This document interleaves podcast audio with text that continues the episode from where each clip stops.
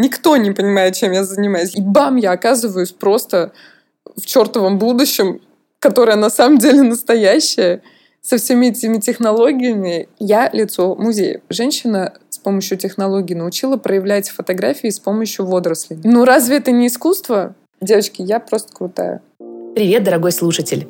Этот выпуск про Катину работу мы записали очень давно, но произошла техническая авария, и наша с Аней запись не сохранилась. Мы очень долго пытались ее восстановить, но ничего не вышло. Это затормозило всю нашу работу, и почти год подкаст молчал. Но всему свое время. Мы наконец-то записали вопросы Кати заново и восстановили выпуск. Так что теперь все наши слушатели смогут узнать, что такое культурный медиатор, чем цифровое искусство отличается от обычного и что же, собственно, наша Катя делает в Париже. Поехали!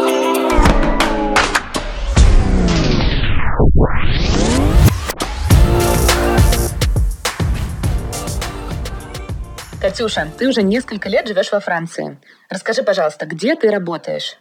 Я сейчас просто разрушу все мифы, потому что э, мы там в предыдущих выпусках говорили о том, что я работаю в музее, например. Э, и кто-то мог даже подумать, что я работаю в музее Парижа, но вообще-то все не так. Э, дело в том, что рядом с Парижем есть город, который называется Исили-Мулино. И, в общем, ну, на самом деле это типа как пригород очень-очень близкий. Так вот, в этом близком-близком пригороде есть так называемый, по-французски он называется Le Cube, Centre de Création Numérique. Вот у вас какие есть идеи, что это может значить? Куб. Вы не поверите, вы угадали. Это действительно переводится как куб.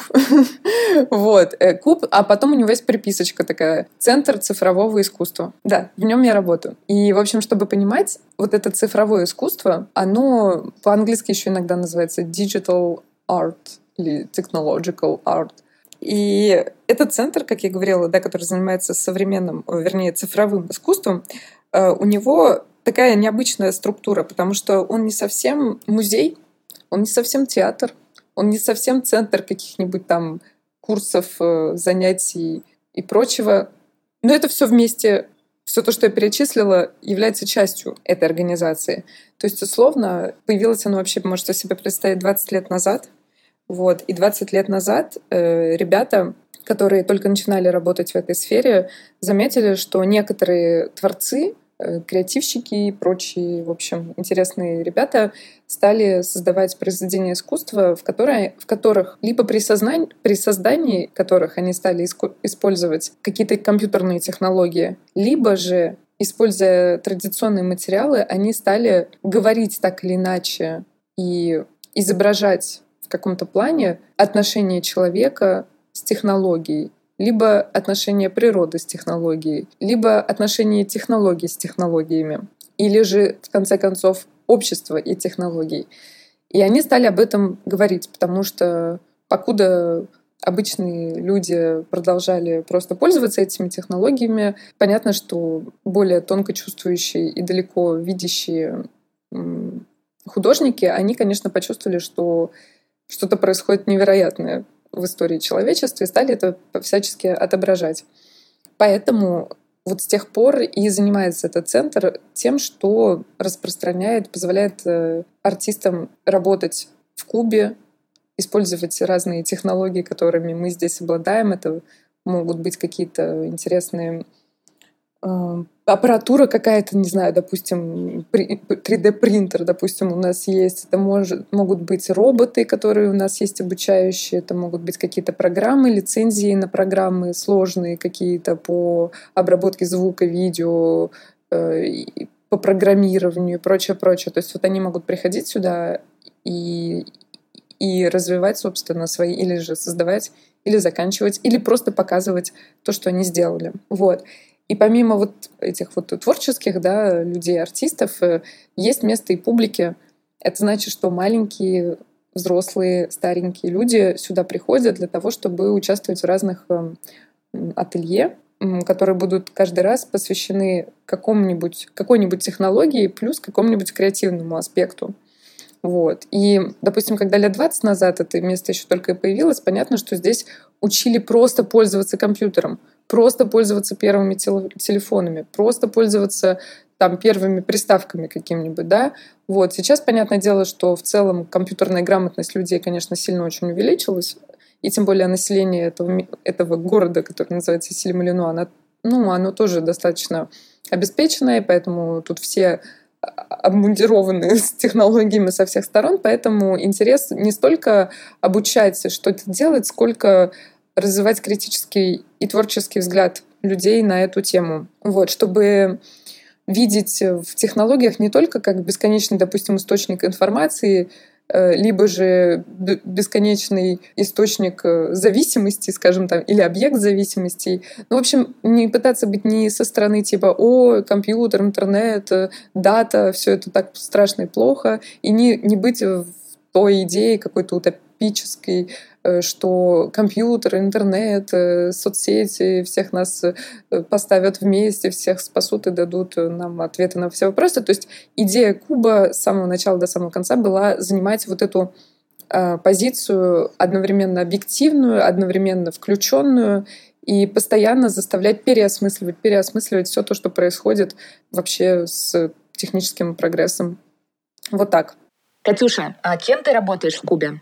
Я изначально вообще сюда пришла, получается, чуть больше года назад, и пришла я как стажер именно в отделение, которое занимается, в отдел, вернее, которое занимается разными ателье и мастер-классами. И была у меня скорее роль такая педагогическая, то есть быть либо аниматором, либо педагогом, который занимается составлением этих ателье, либо и то, и другое. Вот, как мастер-класс, курсы. Вот, это, мож, это можно назвать для маленьких скорее кружок, для взрослых скорее курсы, ну, типа того. Они для разных возрастов. Есть э, для самых маленьких, э, которые приходят с родителями, есть для 6-11 лет, есть 12-15, и есть, э, в зависимости от периода, есть для взрослых просто ателье, и есть еще для старичков. В общем, я занималась разработкой вот этой педагогической структуры занятий. Но мое образование не совсем для этого предполагалось, потому что мое образование предполагало другую сферу, которая называется медиация. И я действительно вынуждена употребить это слово, и я объясню, что это значит. Значит, медиация — это и... То есть я как представитель этой профессии, я медиатор, есть такая должность, которая в очень многих культурных э, институтах и организациях э, существует во Франции. Эта должность либо часто связана с отделом коммуникаций, либо с отделом всяких отношений с общественностью. В общем, это люди, которые будут смотреть, какие можно проекты составлять и придумывать либо с какими-то другими культурными организациями, а, либо с какими-нибудь учр... Э, учреждениями школьными, образовательными. То есть, вот помните, когда мы были маленькие, нас водили в театр и в музей нас водили. И нас возили, я не знаю, по каким-нибудь экскурсиям и так далее. Дело в том, что Часто у нас это работало так. Учитель шел в какое-нибудь э, место и говорил, вот, у меня есть пятый Б-класс, хочу с моим пятым Б-классом сходить на ваш спектакль. Или хочу с моим пятым Б-классом сходить к вам в музей. Вот. И я точно не знаю, кто у нас этим занимается в России. Ну, в любом случае, человек, который вот в этом учреждении сидит и занимается такого рода проектами, он будет называться медиатором. То есть это условно посредник между культурным учреждениям и другими учреждениями. Только единственная разница тут в чем? Э, проекты будут и партнерские какие-то штуки будут касаться не э, артистов, допустим, которых ты распространяешь, а публику. То есть это нечто нацеленное на другие предложения, условно, клиентам да, этих других организаций. Кать, а можешь привести пример конкретного проекта? В моем кубе то есть вы понимаете, что люди приходят сюда заниматься вот как в кружки именно, да? То есть это дети, которых отведи, отвели родители. И их записали сюда, вот они сюда ходят там два раза в неделю, допустим. Но есть проект, который называется «Под ключом нашей школы». И, значит, этот проект э, каждый год отправляет группу э, аниматоров, либо там, ну, двух чаще всего, ани, двух аниматоров в пять разных школ. Э, в этих пяти разных школах будет пять разных классов, ну, вернее, в каждой школе по одному классу. И, значит, они будут в течение года работать э, над какой-то темой, и это могут быть самые разные темы. Например, в этом году это будет тема искусственный интеллект. А в прошлом году это была кибербезопасность. Значит, идея была такая. Ребята, которые работают у нас, шли работать, ну, шли в школу, приводили с собой какого-то этого цифрового как раз-таки художника, который, и вместе все они, значит, с учителем, с художником, с аниматором из Куба и с классом той конкретной школы, они проводили несколько кружков, на базе этой школы, создавали с помощью какого-то приложения какую-то 3D там афишу, а нет, там была с увеличенной реальностью афиша, вот. Они ее создавали, потом печатали, потом делали целую выставку с этими афишами. И получается, что ребята, с одной стороны, работали сами, с другой стороны, им помогал настоящий художник, с третьей стороны, э, чувак из нашего места, в смысле, из нашего куба. И вот они вот так вот работали. Понимаете, да? То есть одновременно в проект включилась и образовательная структура, и наша структура, и плюс э, непосредственно артист. Катюша, расскажи, пожалуйста, на кого ты училась? Как называется твоя должность?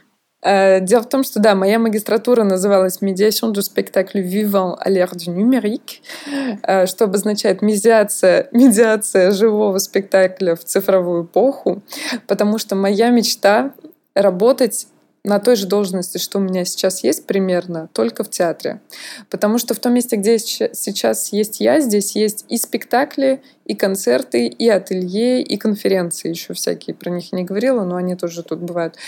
И тут все-таки спектакля как такового все-таки не очень много а я хочу быть ближе к театру. И как бы я не любила, как бы меня не интересовала на самом деле цифровая вот эта вся тема, трансгуманизм, всякие, в общем, невероятные технологии и прочее, моя душа принадлежит живому телу, живому звуку, настоящим эмоциям, э, настоящим человеческим людям из из плоти, а не из металла, с человеческими эмоциями, не запрограммированными. И поэтому моя реальная мечта — делать то, что я сейчас расскажу, что я делаю, вот, но в театре. Расскажи, пожалуйста, что такое трансгуманизм?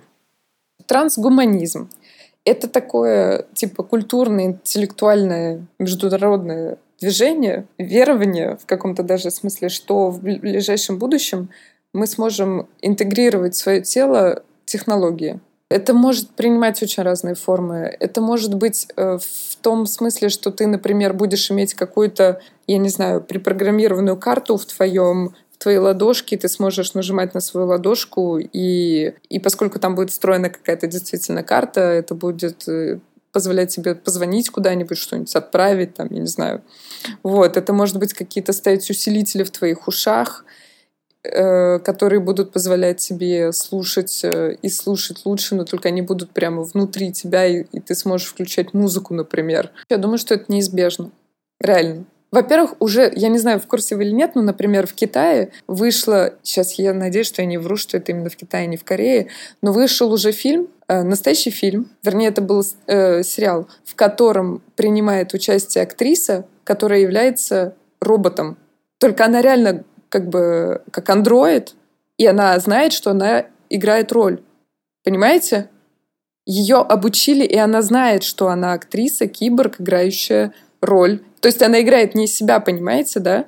Это искусственный интеллект нас такой как бы силы, что она способна работать как бы как актер, понимаете? Ну, я, я найду, я обещаю, мы, мы, понимаете, я понимаю, что я, наверное, год назад я тоже была в таком, когда я просто начала работать со всеми этими сюжетами, я просто, знаете, вот такой была, типа, где я?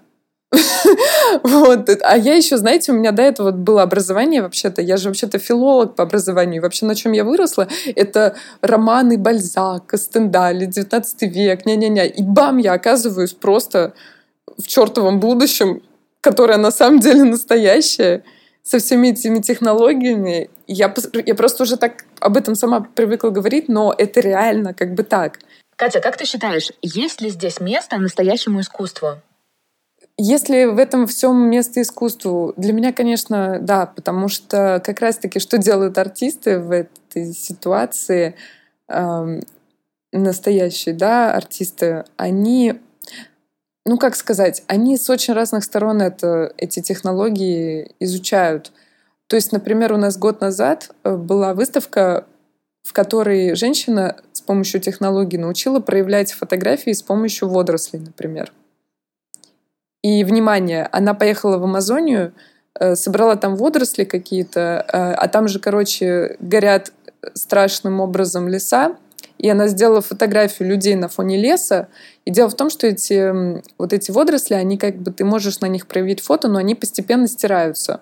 И таким образом у нас была проекция этой фотографии, сделанной из водорослей, которая изображала лес, который постепенно исчезал.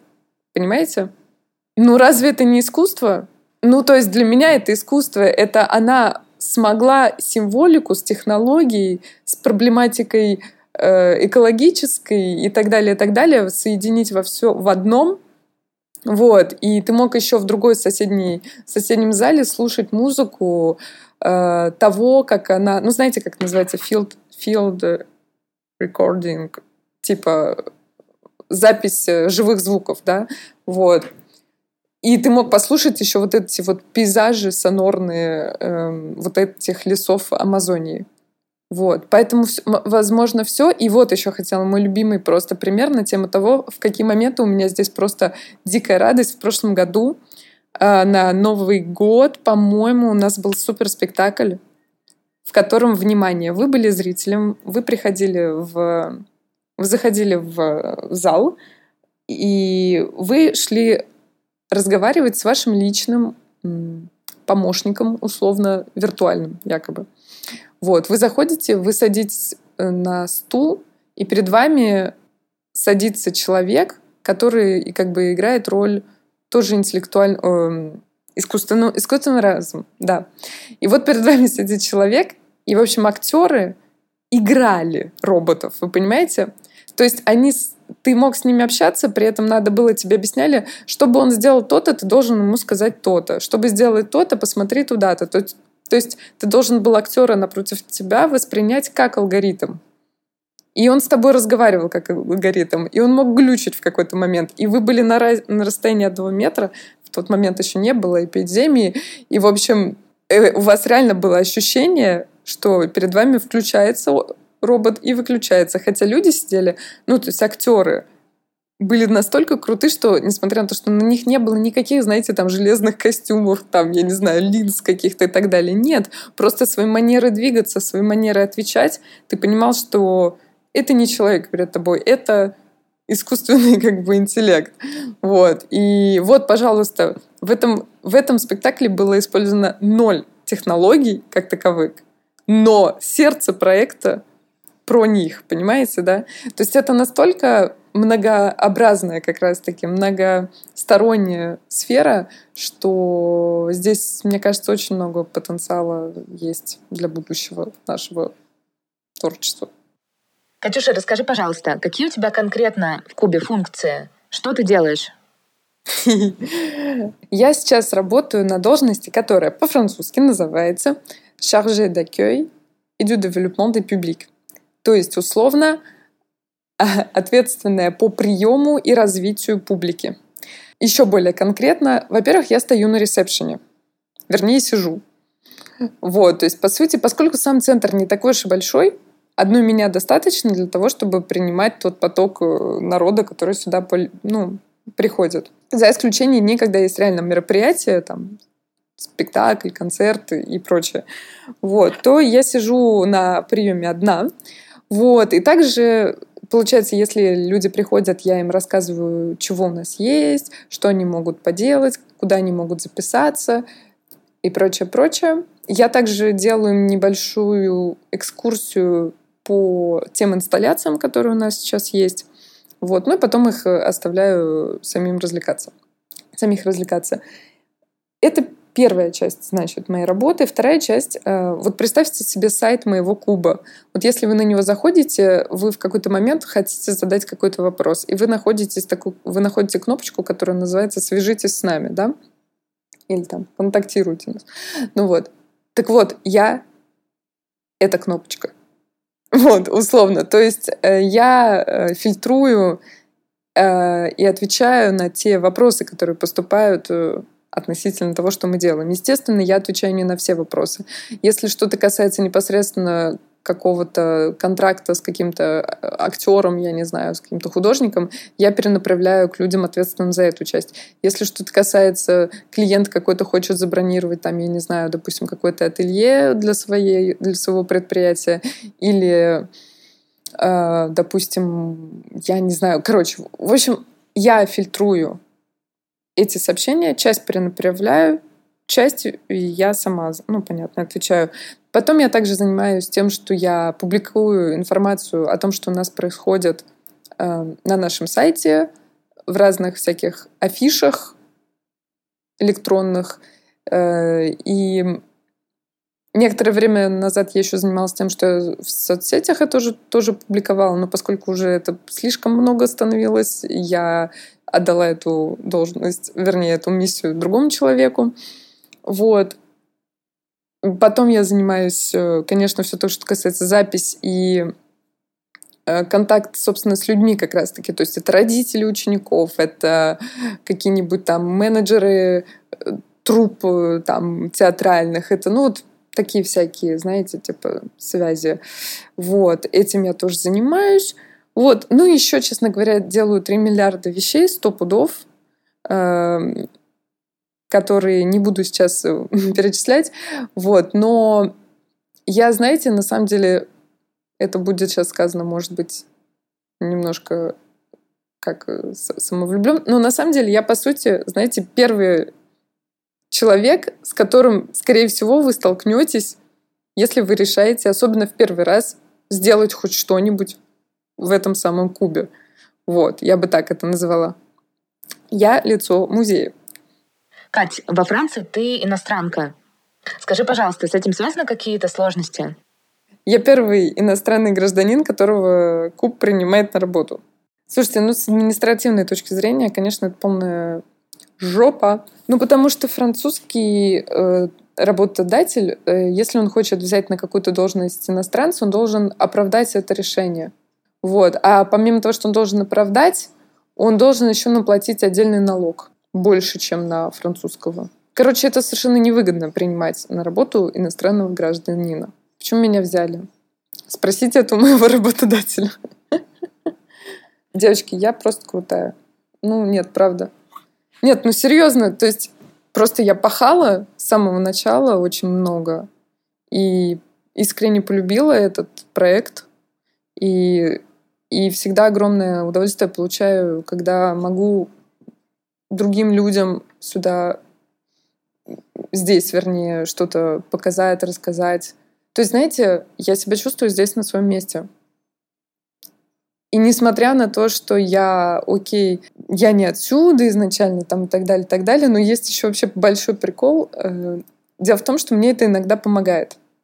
То есть, понимаете, вот э, мне надо часто звонить и что-то говорить кому-то, и понятно, что мой голос запоминают, понимаете, поскольку у меня акцент и другие интонации, когда я перезваниваю, потом, а, да-да-да-да-да, я вас помню. И я знаю, почему меня помнят. Меня легче, ну, как бы, да, запомнить. Вот, но поскольку я максимально стараюсь быть милой, поэтому они сразу вспоминают что-то хорошее. Вот. Э, ну и плюс ко всему, я думаю, что у меня, как у русского человека, другое отношение к работе. Вот. Э, мы более усердны, более самоотверженные. И я не говорю, что нету таких французов, есть. Но, знаете, мне иногда кажется просто, что у французов это, если они решают вот так вот убиваться на работу, это чтобы обязательно что-то кому-то доказать, тогда как у русского человека он тоже как бы кому-то что-то доказывает, но это как-то вот само по себе из него прет часто. Вот это вот то есть ты как бы, как, как бы по-другому не можешь, как будто бы даже. Вот. А у француза больше защита своего комфорта, своей личной жизни, там, прочих-прочих, поэтому они больше себя берегут. А у нас никто никого ничего не бережет, поэтому все убиваются, как хотят. Вот. И я тоже в, какой-то, в каком-то смысле иногда готова ну, немножко поубиваться. Но я сейчас пытаюсь, конечно, пересмотреть отношение к способности убиваться, потому что в этом нет ничего... В конечном итоге нет ничего хорошего. Вот.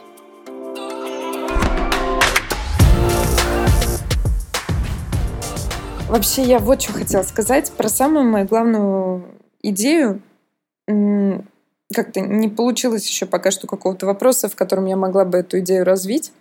Но мне просто хотелось поделиться, почему я вообще решила этим всем заниматься. Хотя изначально у меня было филологическое образование, и собиралась я быть переводчиком, и изучала литературу, а потом меня вдруг поперло в эту медиацию. Значит, почему я вообще решила вот этой всей штукой заниматься? Потому что, дорогие слушатели, дорогие девочки, я вообще за что хочу топить, бороться и так далее. Я сейчас говорила, конечно, много про цифровое искусство, но дело в том, что я вообще, в принципе, за продвижение любого искусства во всех его формах, во всех его видах. И считаю, что у нас по-прежнему слишком много у всех в голове есть предубеждений на тему недоступности и, элитарности многих эм, видов искусства. И миссия, которая предназначена, скажем, для ребят, которые работают медиаторами, ну не только, естественно, но это реально центр их работы заключается в том, чтобы показать, что искусство, оно реально доступно для всех. Вот. То есть не бывает какого-то недоступного искусства. Есть просто разные, может быть, уровни понимания, есть разная степень чувствительности у людей к тем или иным видам направлениям. Но вообще-то, вообще-то искусство открыто для всех. И поэтому, что я хотела просто посоветовать, э, мою личную технику, которую я использую с некоторого времени, несмотря на то, что я работаю, естественно, в сфере культурной, как я теперь, теперь хожу, когда я хожу в музей, например? Во-первых, я хожу в музей намного медленнее. Вот. То есть я прихожу и совершенно не пытаюсь теперь, знаете, посмотреть все залы. Вот. Я не сдаю себе никаких дедлайнов, типа час проведу, два часа проведу. Нет. И я не даю себе цели никогда увидеть все. И вообще не пытаюсь что-то себе условно навязать. И просто хожу по залам, спокойно смотрю вокруг, стараюсь по минимуму, на самом деле, так по, по моему инстаграму не скажешь, но на самом деле по минимуму стараюсь фотографировать, допустим, то, что происходит вокруг меня, и просто спокойно позволять произведениям искусства что-то во мне вызывать. И на самом деле, честно признаюсь, 70% э, произведений искусства не вызывают во мне, ну, как бы ничего. Вот. Но если я себя никуда не тороплю, и заставляю, и просто позволяю себе спокойно прочесть описание, спокойно постоять перед тем или иным, перед той или иной фотографией, инсталляцией, картиной, музыкой, я не знаю, все что угодно, обязательно будет хотя бы одна вещь, которая что-то, какую-то идею, улыбку или, может быть, мечту заденет во мне и, или вызовет — и я считаю, что это уже очень многое, и это очень мощно, и это может быть применимо к любым направлениям. Все равно мир искусства так огромен и велик, что быть э, экспертом во всех конструктивизмах, реализмах, импрессионизмах там, и прочих э, измах бесполезно, если вы не выбрали это как свою профессию, да, вот, поэтому можно просто ходить, шляться, просто смотреть и просто не париться.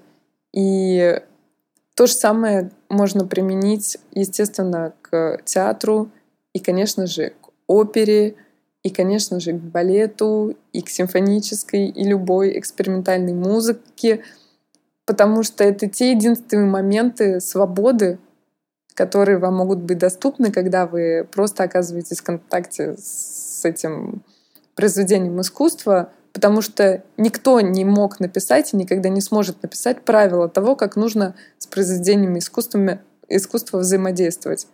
И это самое невероятное, свободное и, и ваша личная э, зона, в которой вы можете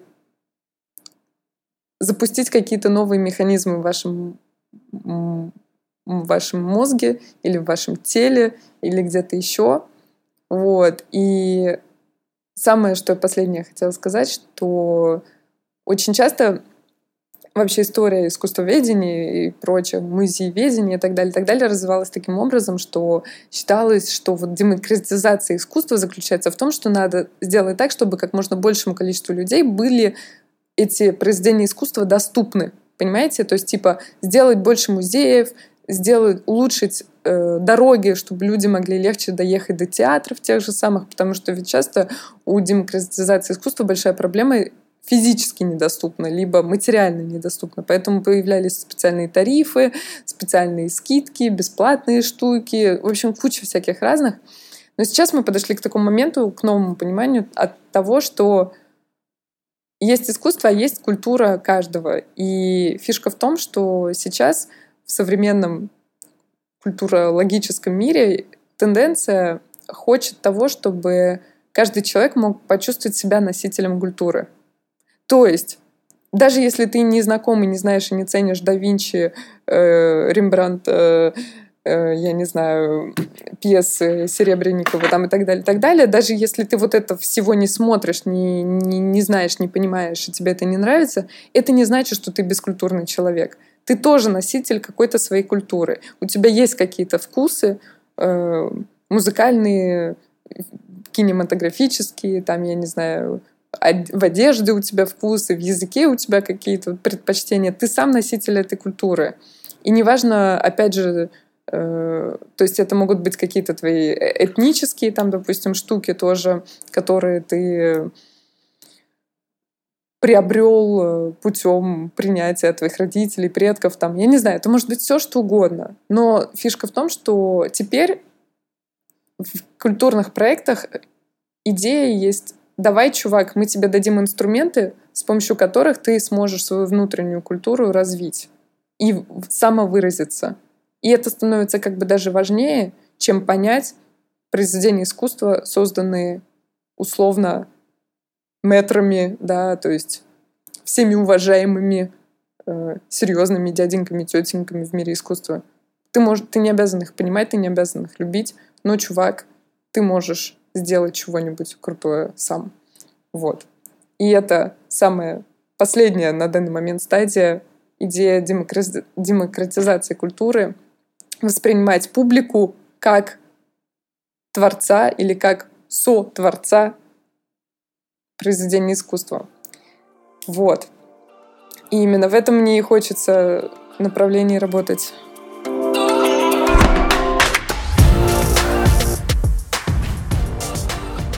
Рубрика «Блиц». Пять финальных вопросов Кати. Как ты думаешь, кому подойдет твоя работа? Людям, любящим занимать роль посредника. Хотела бы работать в Лувре? Нет. Большой, много иностранцев слишком. И люди как раз-таки в основном туда ходят вот так, как я описала, как не надо ходить. А где хотела бы работать, если бы не Куб? В театре. Чем тебе не нравится работа в Кубе? Сложный менеджмент. И, честно говоря, нет, одна. Вот серьезно, одна единственная проблема. А за что ты больше всего любишь работу в Кубе? Молодая команда. И здесь постоянно мы организовываем, короче, какие-то посиделки. То один уходит, то один приходит, у того день рождения и так далее. Вот. И постоянно еды много. Вот, халявно.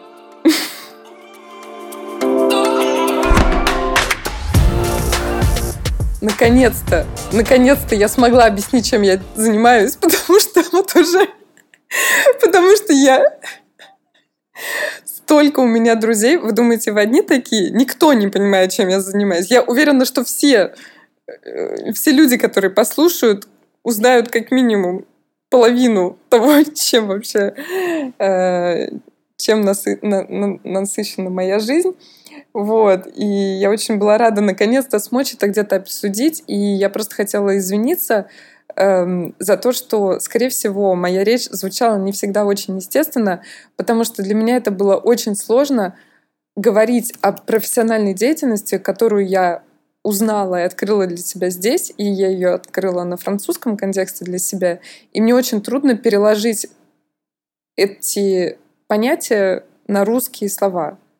И возможно, что люди, которые лучше занимаются и понимают э, э, разные культуро культуроведческие термины, которые меня слушали, возможно, они не согласны с теми словами, которые я использовала.